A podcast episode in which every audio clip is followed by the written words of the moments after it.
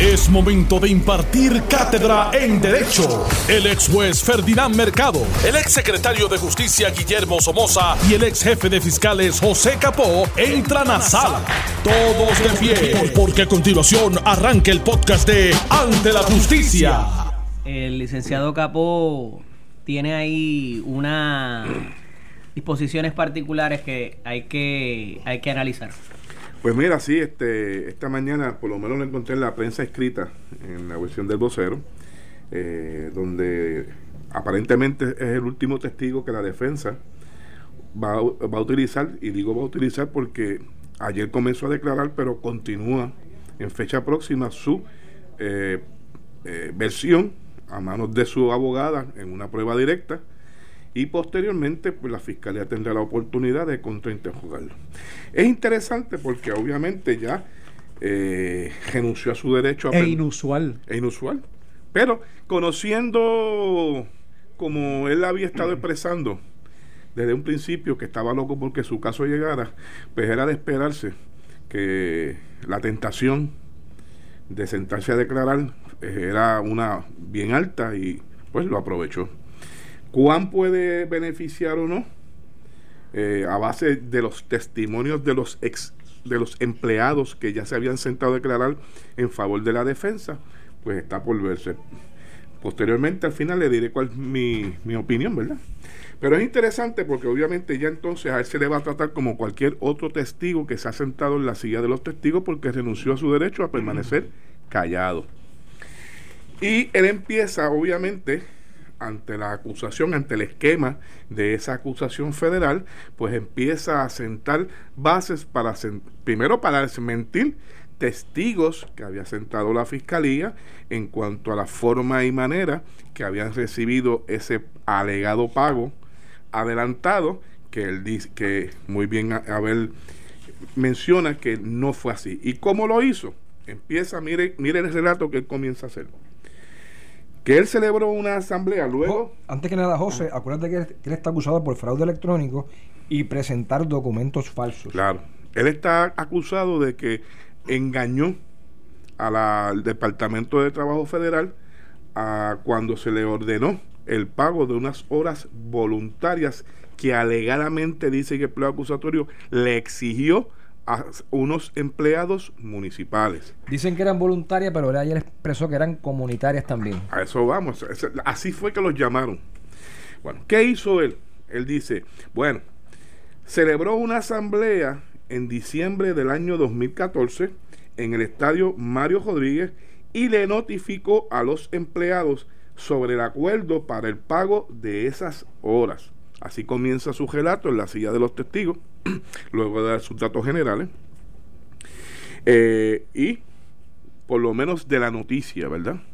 No se ilustra si la defensa, para corroborar ese detalle que se celebró esa asamblea, le tomó firma a los asistentes, produjeron algún video de esa reunión donde participaron los empleados y donde alegadamente él le manifestó desde el año 2014 que había llegado a unos acuerdos para el pago de esas horas. Pero acuérdate que aquí la defensa lo que tiene que hacer es sembrar la duda.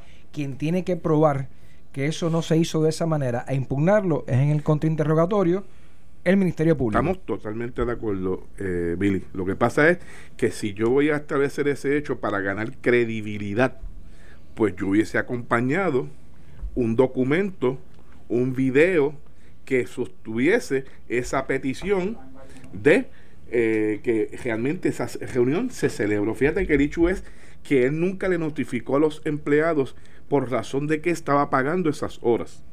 Alegadamente era un adelanto de una quincena.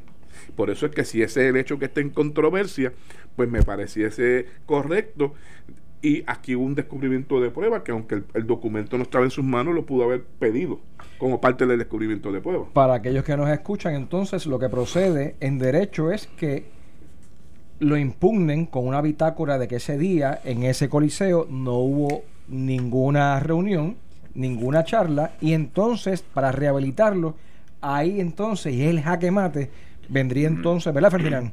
La, la defensa a qué? A presentar pruebas a su favor y eso sería bien impactante ante el jurado. Habría que esperar entonces el contrainterrogatorio que la fiscalía someta a Abel en cuanto a este, este aspecto en particular para ver si ocurre Billy como tú lo estás señalando, ¿verdad? Ahora, la estrategia de sentar a Abel Nazario es interesante. Primero porque es un ciudadano bastante campechano, bastante simpático en su expresión. Y segundo, porque ha aprovechado su presencia desde el estrado testifical, desde la silla testifical, perdón, para explicar situaciones que probablemente el jurado tenía como dudas en su mente. Claro, es fácil aclarar, es fácil explicar en un interrogatorio. El problema es cuando un acusado se sienta que, como tú muy bien dijiste, va a ser tratado como cualquier testigo y susceptible inclusive de impugnarlo.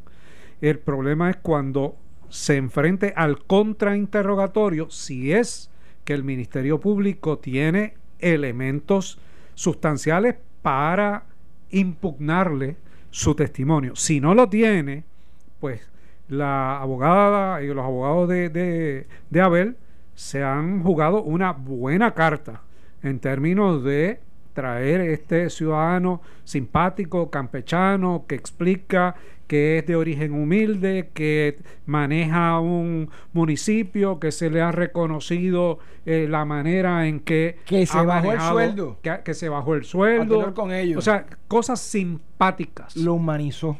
Lo humanizó, inclusive muy hábilmente. Y cuida de su mamá enferma también, pues eso era Acuérdense, para aquellos que nos escuchan, que el jurado siempre se acuerda del principio o del final según estadísticas que están establecidas y nosotros los estudiamos en el primer y el segundo curso cuando entramos a la facultad de Derecho. Pero más importante aún, fíjate que las preguntas de María Domingo y los abogados de defensa están haciendo que José anticipando las preguntas, del del fiscal. de que el fiscal o la fiscal le harían. Correcto. Y recordemos que María Domínguez conoce muy bien, muy bien la estrategia del Ministerio Público y sabe por dónde eh, entrar, qué hueco, qué hueco hay. en este Esa fue su casa. En este momento es una de las principales abogadas que domina eh, ese escenario de cuello blanco en, en Puerto Rico, profesora justamente de esa materia en las escuelas de derecho. Pues para impugnar esa, esa, esa ese, eso que han, dicho los testigos en su origen, los testigos de cargo, de que no tenían conocimiento de que ese era el pago de las horas y porque se les había engañado, ese fue el primer punto que levantó. Segundo punto, que él discutió el pago de esas horas con la legislatura municipal y que hizo un reajuste en diferentes partidas del presupuesto que habían sobrantes para poder pagar ese dinero. ¿Por qué, ¿Por qué trae ese punto? ¿Por qué trae ese punto? Bueno, número uno, eso, eso es corroborado porque en la legislatura municipal, si hubo verdad convocatoria, tiene que estar en los libracos y minuta con respecto a No es una acción individual, es avalado de manera gubernamental, discutido, evaluado y votado.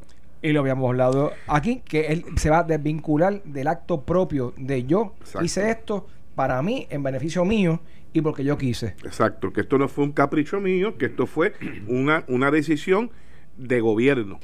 El proceso es pedirle permiso a la Asamblea Legislativa de la situación que hay con el Departamento del Trabajo de los Estados Unidos. Hay que pagar esas horas y hay que buscar los fondos para el pago de las mismas. Y él lo hizo a través del canal correcto que es ir a la legislatura municipal, buscar el dinero de los sobrantes de las cuentas, la, la asamblea se lo autoriza y procede al pago. Ahora hay que ver, ahora digo yo, tampoco dice la noticia que hayan presentado las minutas de eso, porque esa sería la mejor evidencia.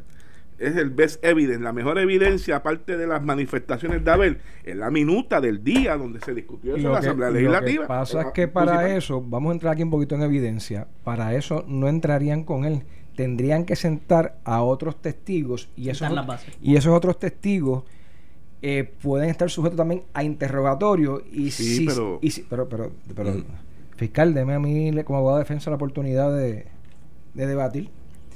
Entonces, ¿qué ocurre? Pueden abrir la puerta un poquito y por ahí se mete y dice, acuérdate que mi parecer es que con eso siembran la duda y si el Ministerio Público no está de acuerdo con eso, que muestre prueba porque es quien tiene que probar el caso.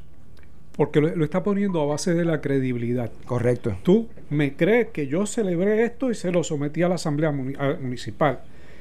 Y está invirtiendo oh, prácticamente la prueba porque está depositando en el Ministerio Público. Si tú crees que lo que yo no te estoy diciendo no es correcto, presenta tú la prueba impugnatoria. Tiene tiempo para, para, para hacer eso.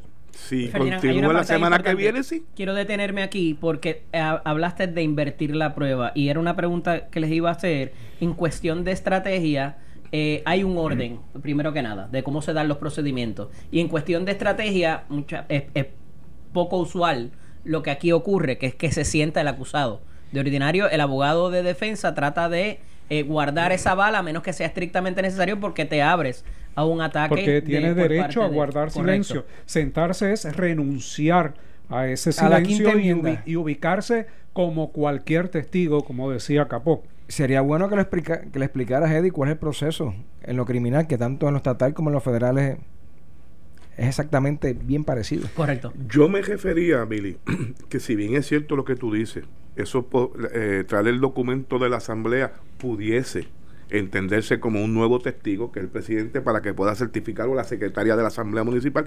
Yo entiendo que por ser un documento oficial, por las reglas de evidencia, podía entrar como de las excepciones. bueno, tiene, tiene que autenticarlo. Y, obviamente, Identificarlo y, fíjate que el propósito no es que entre en evidencia, es que el jurado escuche. Trayendo el secretario de la Asamblea Municipal. Es que el, pero te evitas entonces que se siente otro testigo que pueda ampliar, pero el documento que el jurado lo escuche.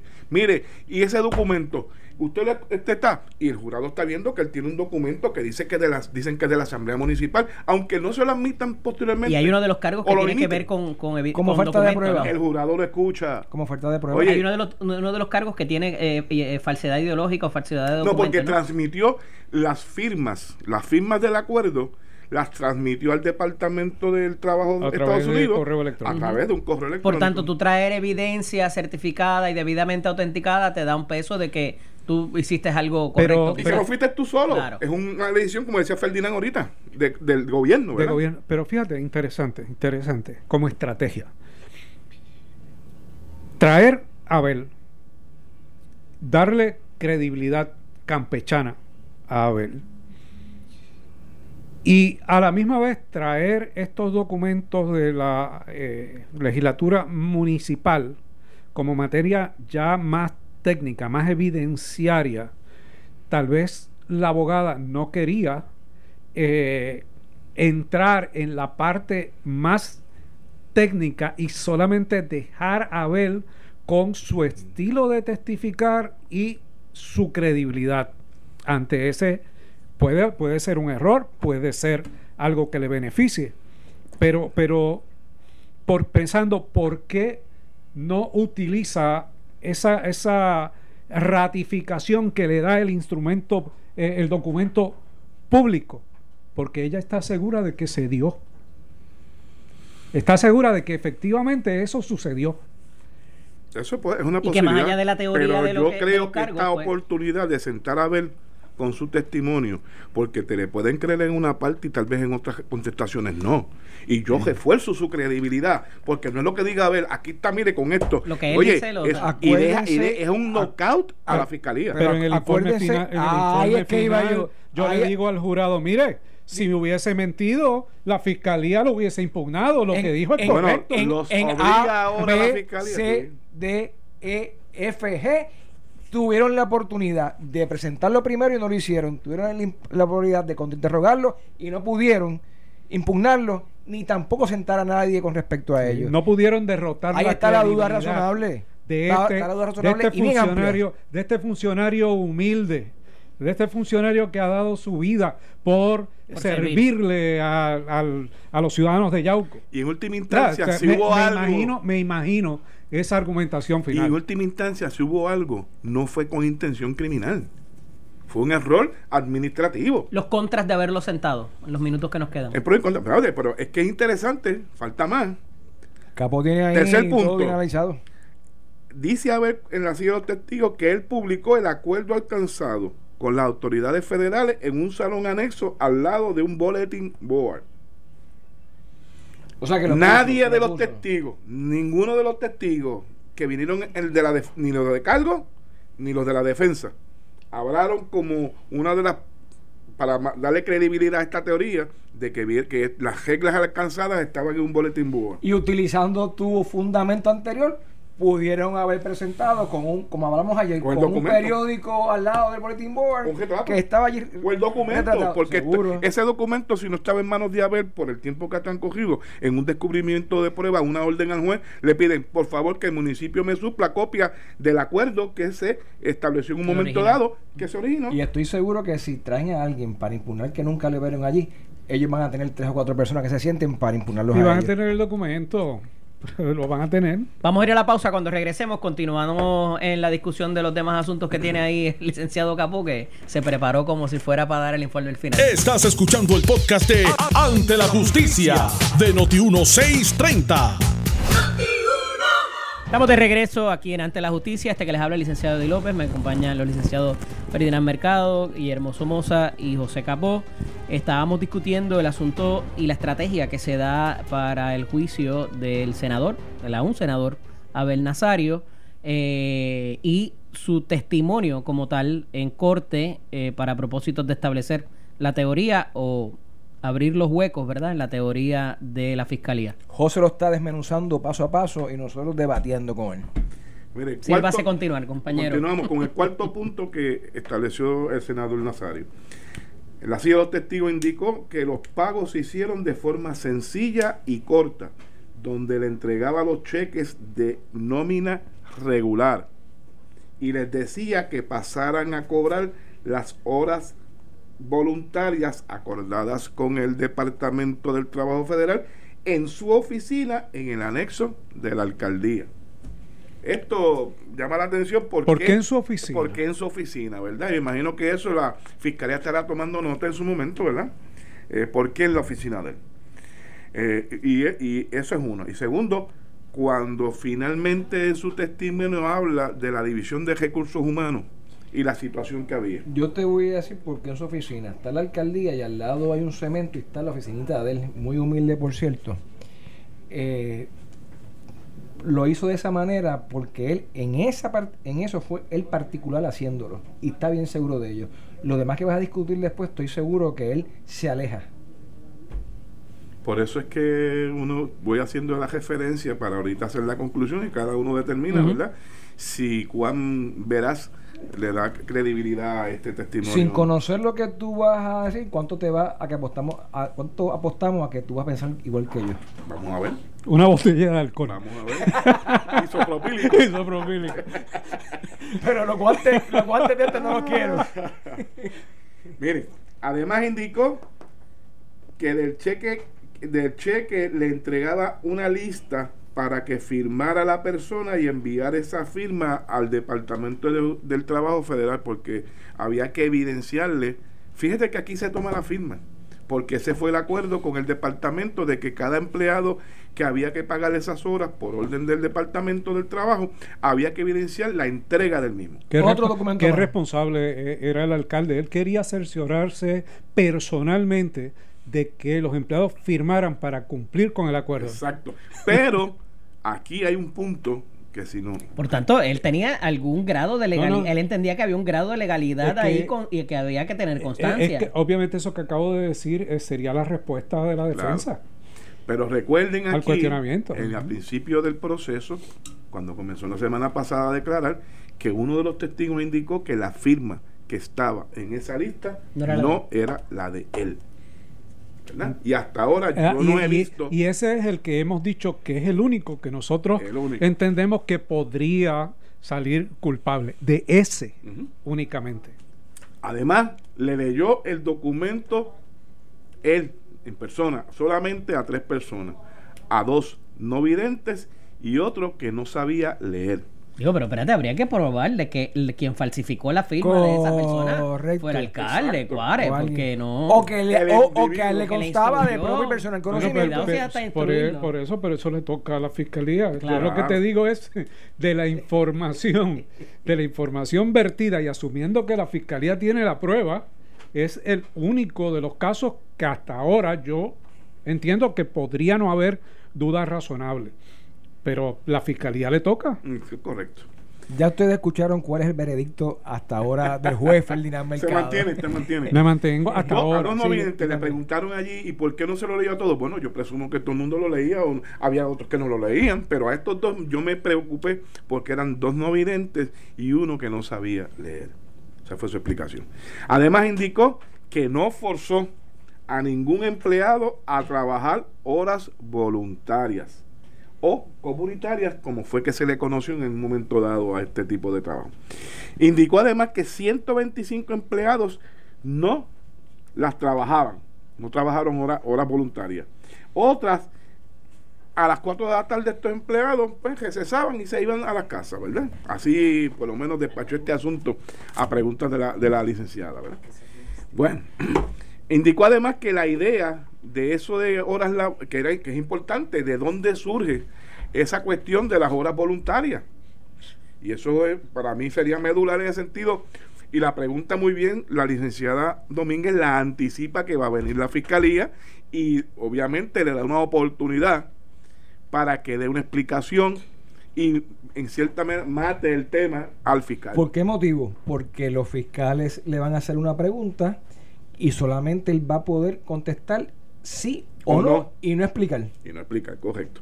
Pues que la O idea... sea, tú lo que me quieres decir es que él, cerrada. que él pagó horas voluntarias que no fueron trabajadas a algunas personas. es- es Eso es lo que surge de ahí. Eso es lo que surge de ahí.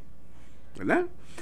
Que, la idea- que sería otro proceso que no está Que no está sobre la cuestionado mesa ni está sobre la ni lo- mesa. ni los cargos federales. Fondos públicos. Claro. Que la idea surgió de algunos empleados, eso de hacer dos horas este, voluntarias, Comunitaria. ante una, redu- ante una reunión donde él convocó a los empleados, y fueron 800 empleados del municipio, ante una posible reducción de jornada laboral. Sin distanciamiento social, No, me en aquel momento no lo había. Por las razones presupuestarias, o sea que él iba a quitar horas de trabajo a todos los empleados.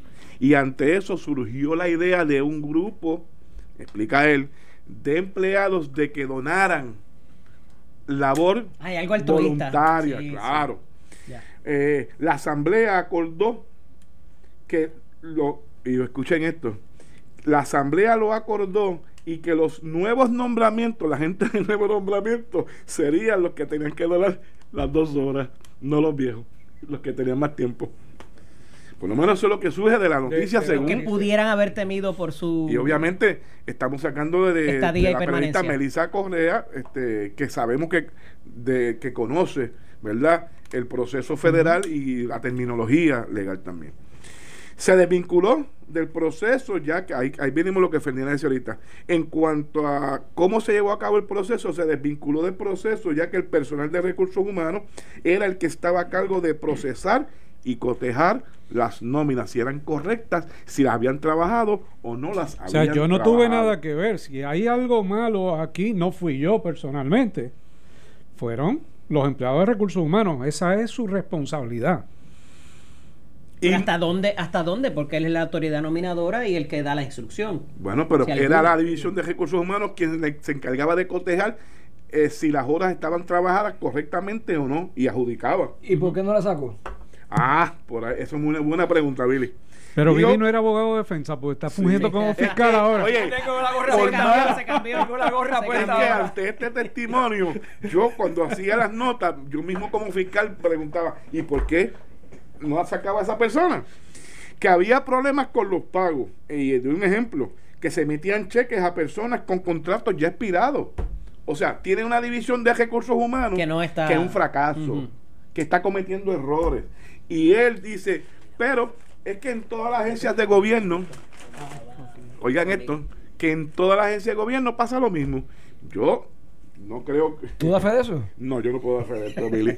Yo puedo saber que En algunas. que En en que un algunas. empleado, pero esto de que tenían un revolú. Precisamente yo creo que lo que llevó a este problema es esto mismo. Una había una desorganización en esa división de recursos humanos en cuanto a los pagos de los empleados. Pero en, eso, otras palabras, eso ha sido clara la defensa de, que la desorganización existía en el Pero eso es administrativo no, Exacto. Y, y, en lo máximo quizás negligente, pero no intención criminal. Es correcto. Entonces, ¿qué pasa a tu pregunta, Billy? Cuando le preguntan, ¿y por qué usted no? Y muy bien, la, lo trae la abogada antes que fiscal, ¿y por qué usted no prescindió de los servicios de la señora de recursos humanos? y del gesto del personal. ¿Qué le dijo? dice, el hecho, el hecho de la culpa a los empleados de recursos humanos eran, mira las expresiones que usa, eran difíciles, pero como eran permanentes, yo no los podía tocar. O sea, es un alcalde que respeta, no discrimina, fíjate en su respuesta, no discrimina y respeta a los empleados permanentes. pero, ahora, sí, pero ahora viene otra pregunta. Ahora viene, ¿y por qué no removió a la directora Claribel Rodríguez? No porque al final, a la larga, habían problemas, pero al final todos cobraban. No, o sea, no, no, pues si la despedía. Esa no es la pregunta que yo te iba, que yo iba a hacer usted, fiscal. Si la despedía, si lo despedía a todos, eran futuras demandas que iba a tener el municipio. Esto ocurre en todas las agencias de gobierno. Sí, pero si yo, yo le hubiese dicho lo siguiente, o le voy a decir yo Ministerio Público, ahora estoy cambiando contigo. Pero si usted fue quien la nombró, ¿por qué no la despidió? Pues claro. Porque él protege a los empleados de confianza también, fíjate. Ah. Bueno, eh, básicamente en esto se centró, posteriormente habló de cómo logró hacer el, este, cómo se fue desarrollando este profesionalmente, apelando al sentimiento.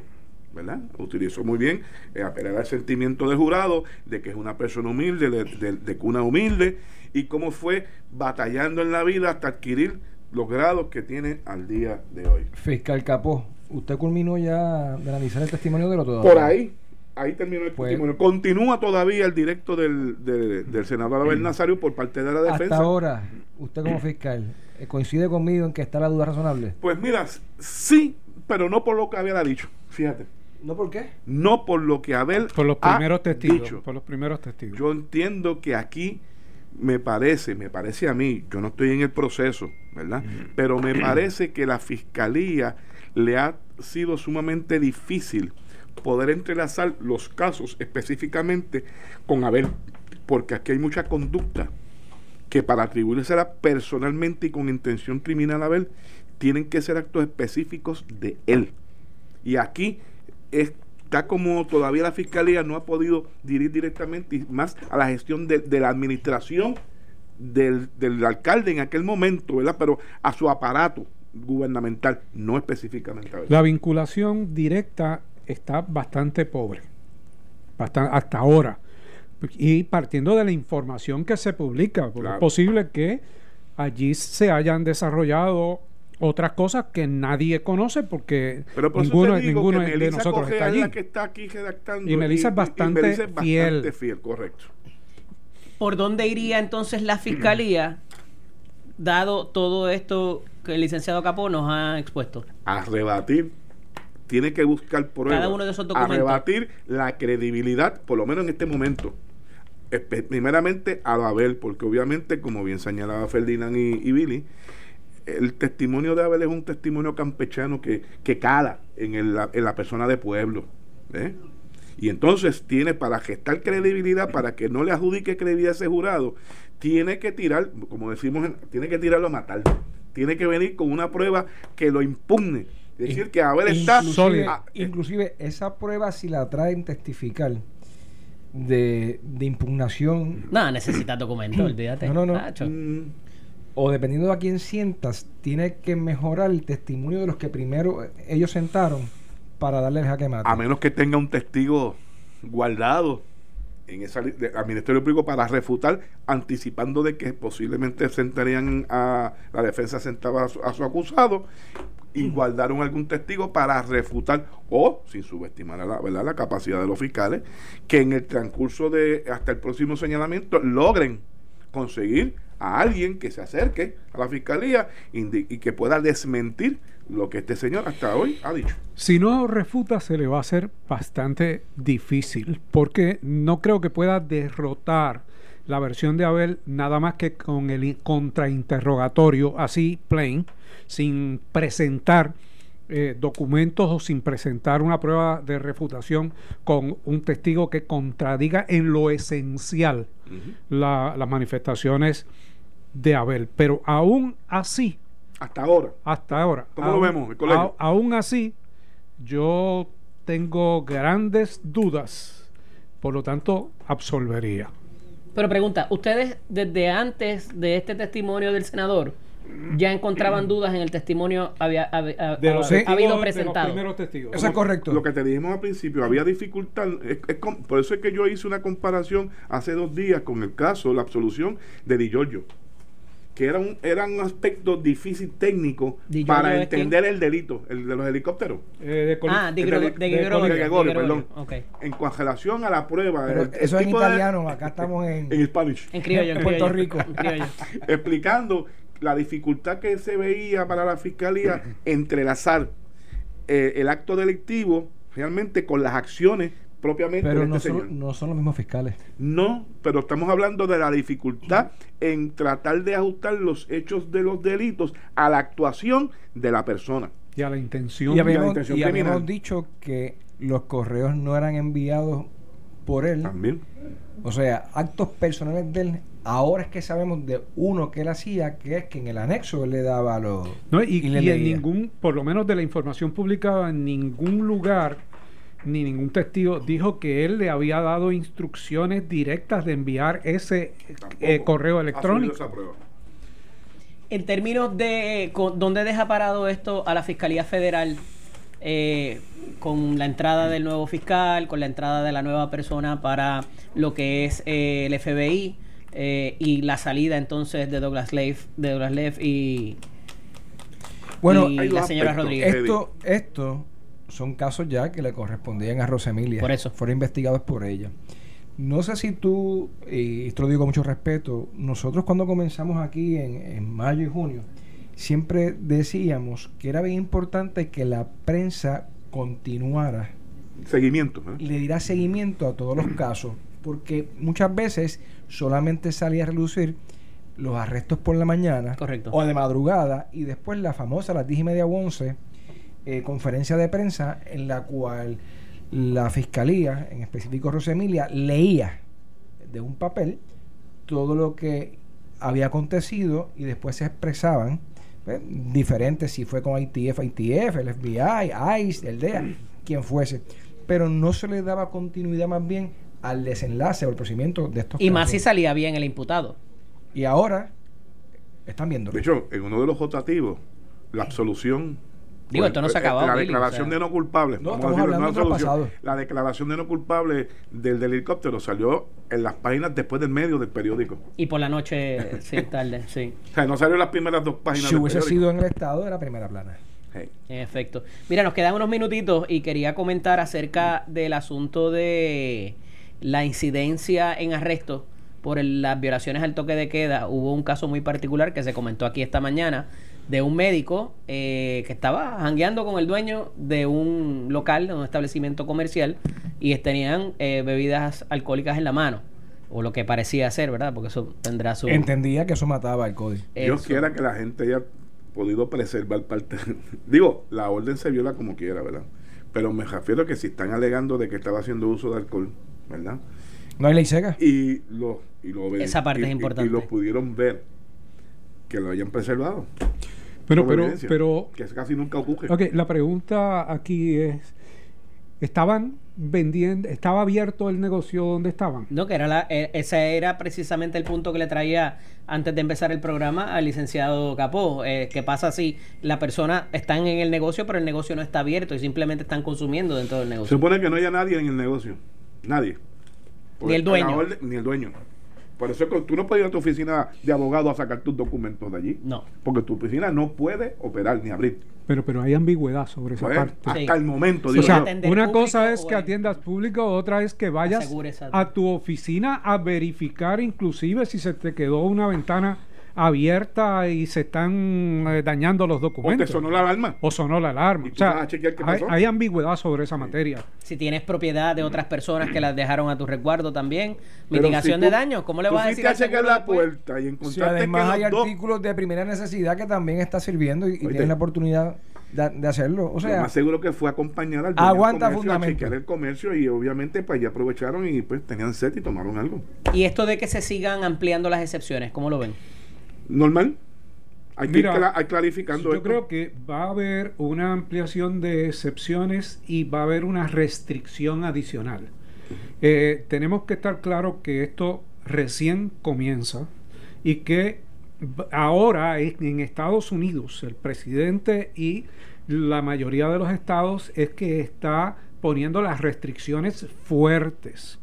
Nosotros comenzamos antes que ellos, pero los casos aquí van en ascenso y hoy hablaban de dos más. van en ascenso porque, seis, las pruebas, y- porque la- las pruebas se porque están las haciendo. pruebas se están haciendo y seguirán en virtud de las pruebas. Hay una, un, una- un informe federal que te dice que las cosas se van a poner más difíciles Yo tendría, cu- durante este periodo. yo tendría mucho cuidado, y sé que esto puede ser un balde de agua para mucha gente, con flexibilizar y de la manera que lo están haciendo. Porque después que llevamos cuatro días, cinco días, ¿verdad?, en, en restricción completa, y todavía las pruebas que se han hecho son mínimas, y las que se han hecho inclusive un por ciento han arrojado, que dan positivo, de no echar por la borda todo lo que se ha hecho. Y más si parecería que se va a extender por más tiempo que no sean estas Que dos todo semanas parece indicar hasta que el así día va a ser. 30. Todo parece indicar que sí. Eh, escuché, no estoy seguro, ustedes me dicen, pero eh, se estaba hablando inclusive de extender hasta junio eh, o a julio la erradicación de planillas federales. Sí, ya se aprobó.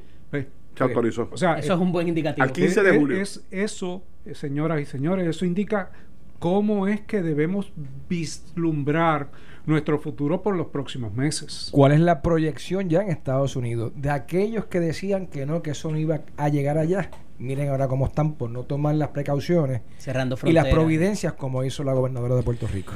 Y sí, ya se tomó el, básicamente un cierre de frontera también. eh, primero Canadá y, Y de- México y después México en el día de hoy, Y entiendo que, que por coordinación de ambos. por coordinación de hoy.